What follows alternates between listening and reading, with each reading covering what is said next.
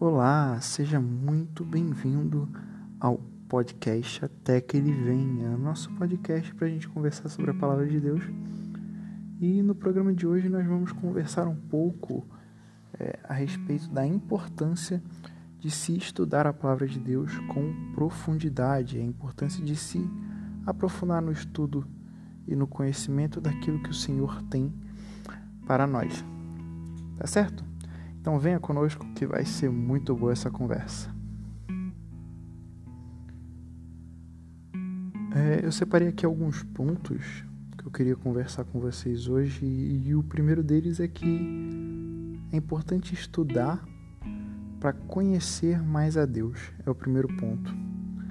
É, conhecer mais a Deus, eu digo conhecer mais a sua obra, conhecer aquilo que Deus fez. Quando nós lemos nas Escrituras, por exemplo, é, a, a obra do Senhor de livrar os hebreus do Egito por meio de Moisés, nós aprendemos mais sobre o amor de Deus pelo seu povo, sobre como Deus cuida, sobre como Deus guarda, sobre a provisão dele ao longo da história.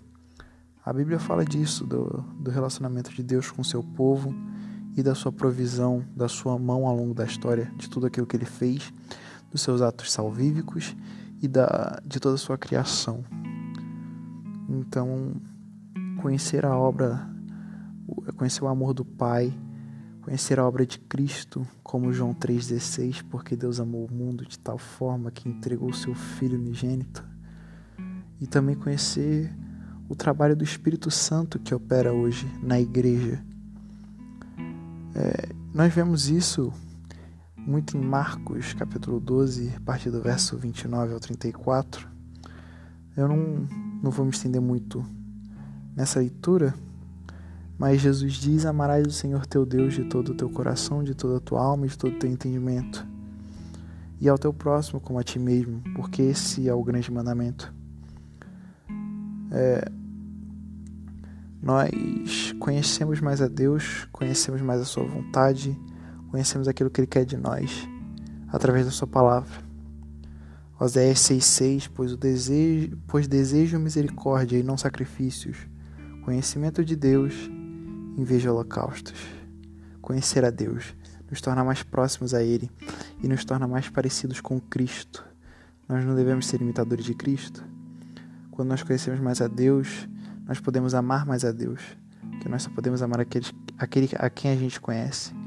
Nós podemos ser mais próximos de Cristo, se tornar seus verdadeiros imitadores. O segundo ponto que eu queria emendar, ele, ele é muito emendado no primeiro, que é fazer a vontade de Deus. Precisamos conhecer Sua palavra para fazer da Sua vontade. É, nós vemos em Hebreus 11, 6 que sem fé é impossível agradar a Deus. E aí você me pergunta, mas como assim? Sem fé é impossível agradar a Deus e o que isso tem a ver com a Bíblia exatamente?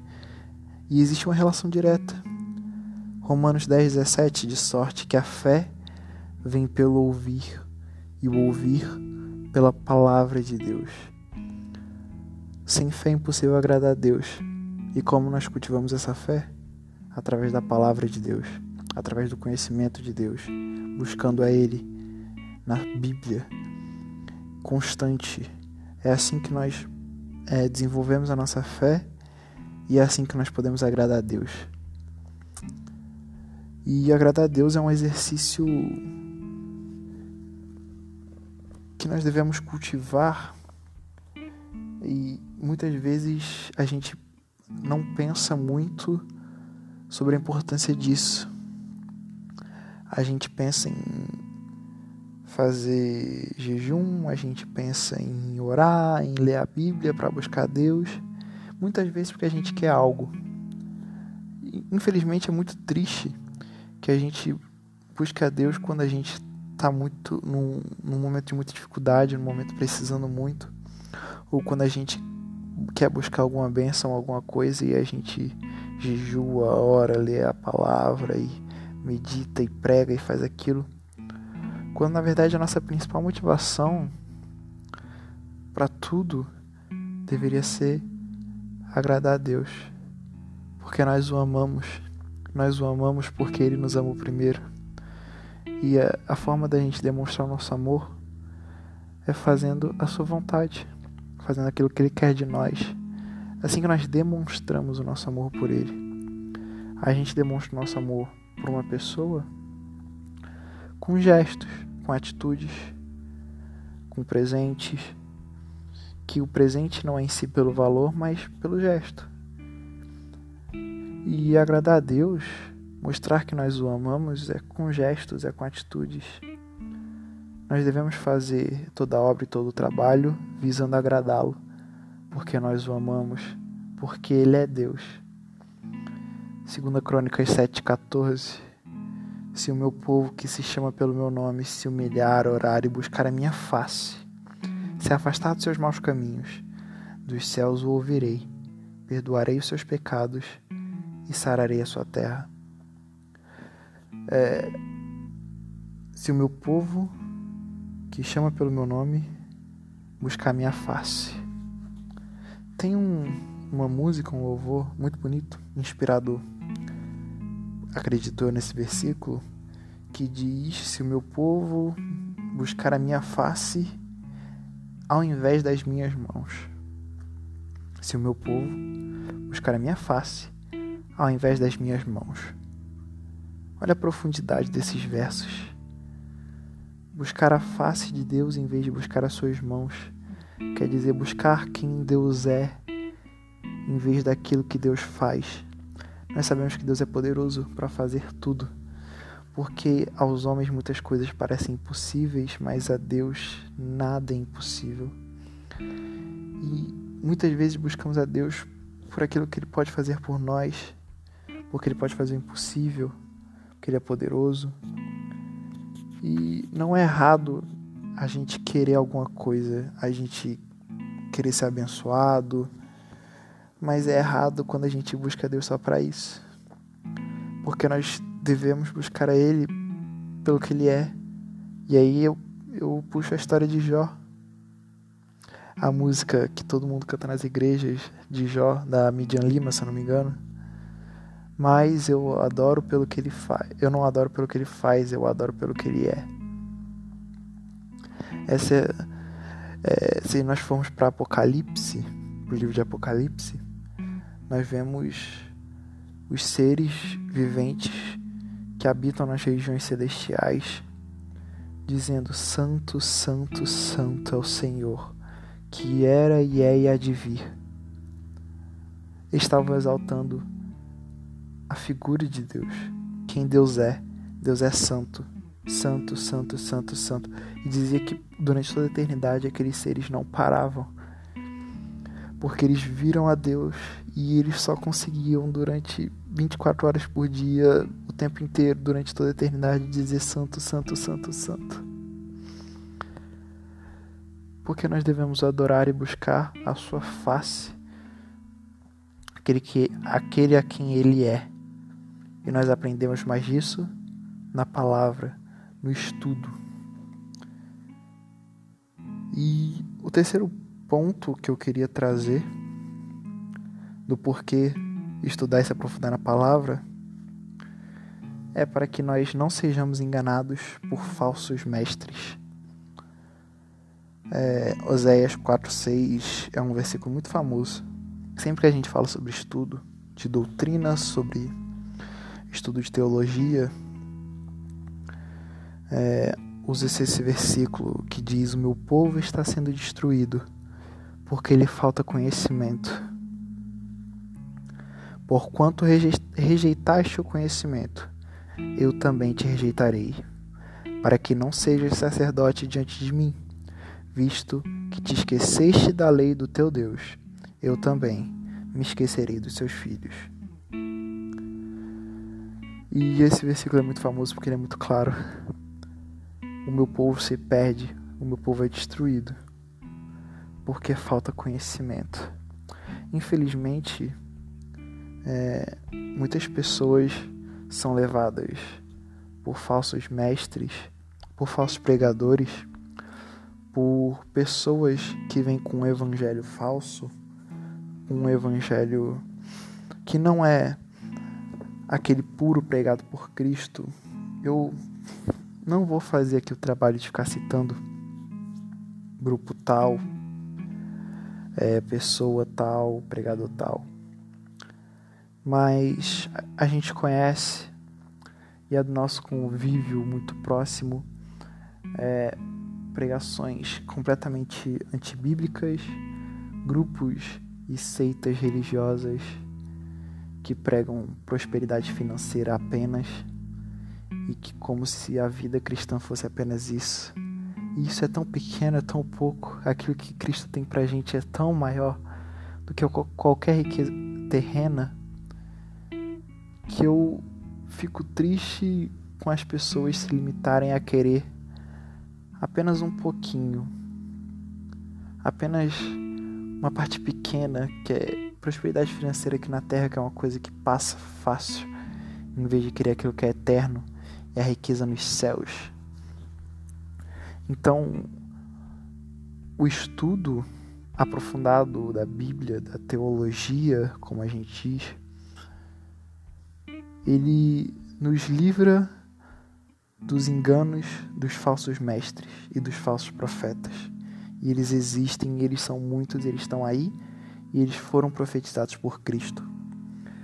Jesus diz em Marcos 13, 22: Porque onde surgir falsos cristos e falsos profetas, farão sinais e prodígios para enganar, se possível, os eleitos, até os eleitos. Eles vão fazer sinais, eles fazem prodígios, eles fazem milagres, eles fazem coisas maravilhosas aos olhos humanos. Só que a doutrina por trás é, é suja, é podre. E se nós não temos o conhecimento, nós vemos os sinais, nós vemos os milagres, nós vemos as maravilhas e achamos que tudo aquilo vem de Deus. E a gente se engana por uma doutrina falsa e a gente se perde. Por isso é importante estudar a fundo a palavra de Deus, ter amor por ela, para que nós não sejamos levados por falsos mestres.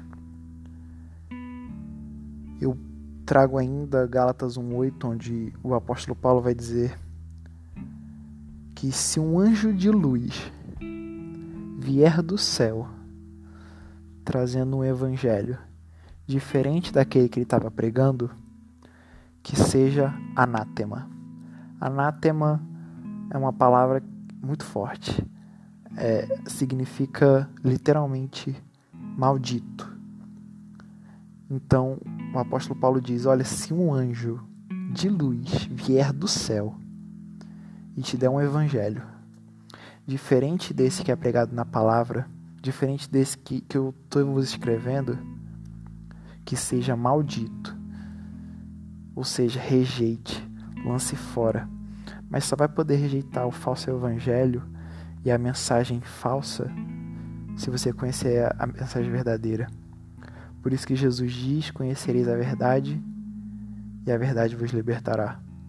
Porque é a mensagem verdadeira que liberta e que nos livra das falsas pregações, dos falsos mestres, dos falsos profetas, que enganarão a muitos, infelizmente, mas que não enganarão o verdadeiro povo de Deus. E último ponto que eu queria levantar, eu vou sair um pouco da, da palavra. Eu trouxe três pontos citando texto bíblico, e o quarto ponto eu não vou citar texto bíblico, porque ele é uma questão extra bíblica do porquê que nós devemos estudar a palavra. É uma questão histórica. É, nós, como cristãos, durante muito tempo, fomos privados do direito de estudar a palavra de Deus. Durante a Idade Média, a Bíblia era restrita apenas aos sacerdotes e aos padres, aos monges, apenas em latim, com uma língua pouco falada, que, ou seja, a população comum, como nós, não tinha acesso. E homens de Deus. Eu posso citar John Huss, que fez a tradução, a primeira tradução da Bíblia do latim para o inglês, que era uma língua popular. Martinho Lutero traduziu a Bíblia para o alemão, também era uma língua mais popular, para que e isso foi passando até que se quebrou o monopólio que a Igreja Católica tinha na época da Bíblia e hoje você tem uma Bíblia aí na sua mesa confortavelmente, de uma forma tranquila. Mas não foi assim sempre. Muitas pessoas, muitos homens de Deus tiveram que lutar. Eu digo John Huss, que foi esse primeiro homem que eu citei, que traduziu a, a, fez a primeira tradução da Bíblia para o inglês, ele foi morto pela Igreja Católica. Ele foi perseguido. Martinho Lutero foi perseguido. Então, homens de Deus entregaram, foram mártires, entregaram sua vida para que hoje você tivesse uma Bíblia aí para você estudar. Então valorize isso. Valorize a palavra.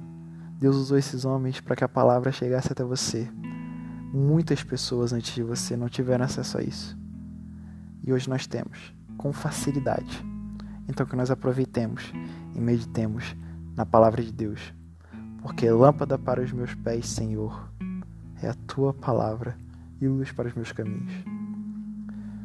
Eu espero que você tenha gostado desse podcast, que ele tenha edificado sua vida de alguma forma, que ele tenha instruído, que ele tenha te dado uma luz e que ele te incentive a estudar e a buscar e a meditar e a refletir na palavra cada dia mais, principalmente nesse período de quarentena onde nós temos tempo. Nós temos mais tempo livre para buscar a face do Senhor. Amém? Deus abençoe. Até o próximo episódio.